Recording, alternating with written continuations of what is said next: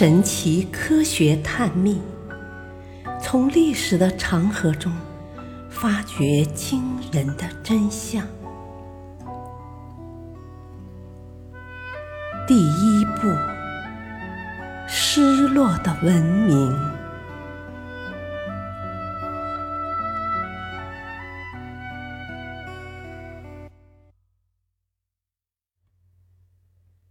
神秘消失的精绝古国。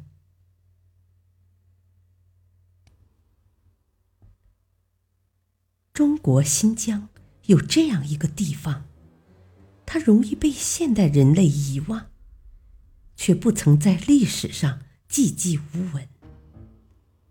它在自然地理学上被称为塔里木盆地。此外，它还拥有一个名称，叫亚洲腹地。亚洲最深处的地方。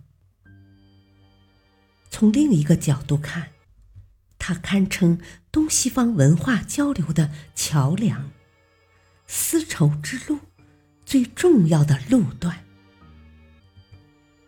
这个独特的地区保存了许多早期人类文明的遗迹。精绝古国遗址便是其中之一。精绝古国是西域三十六国之一。虽然它的都城面积不到一平方千米，人口也只有三千余人，但它却是丝绸之路上的重要通道。东汉历史学家班固编著的《汉书西域传》里，最早记录了精绝的国名。精绝国国王驻精绝城，距离长安八千八百二十里，人口四百八十户，三千三百六十人，其中胜兵五百人。设置有精绝都尉、左右将军、议长各一人，北距西域都护治所两千七百二十三里，南距熔炉国四日的行程，地形闭塞，交通不便，向西通弥国四百六十里。一九零一年。英国探险家斯坦因在位于今新疆民丰县的塔克拉玛干沙漠中考察，无意中在尼雅河畔发现了一些古代竹简，简上刻着一些无人能识的古文字。从此，尼雅遗址开始向世人露出神秘面貌。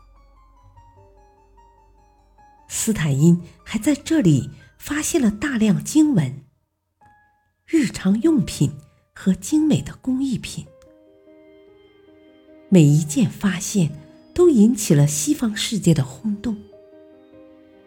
中国学者在震惊和心痛之余，敏锐地意识到，尼雅遗址可能就是消失千年的精绝古国。根据破译的文字记载，当年尼雅居民对水的管理和使用，以及对树木的保护，都有一套严格的管理办法。水的使用是有偿的，由专人分管。若因管理不善导致损失的话，都要受到惩罚。如有耕地，发生无水干旱的情况，也要求及时调查并处理。如有人放水淹没仇家的田园、住屋，就要受罚。当年的尼雅居民还很注意树木的生长和保护，并形成了一套严格的管理制度。沙枣树耐干旱、盐碱。既可抵御风沙、美化环境，果实又可食用，是当地精绝人重点栽培的树木之一。所以，不许任何人将树连根砍断，否则罚马一匹；若砍断树枝，则罚母牛一头。他们还种植桃、苹果、杏、桑之类的果木。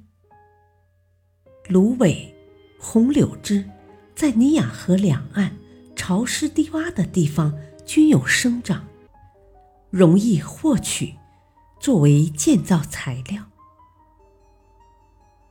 一九九五年，中日两国学者对尼亚遗址进行了联合考察，确定这里就是当年神秘消失的精绝古国。当年的精绝是个水草丰茂的绿洲，然而它是如何消失的呢？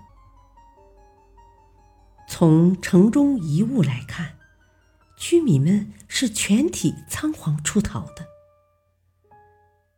有人认为是因为生态环境恶化造成的沙暴瞬间将它吞没了，也有人认为是外族入侵，精绝国国小力弱，人们只得抛弃家园出逃。真相究竟怎样？大概只有茫茫的沙海知晓。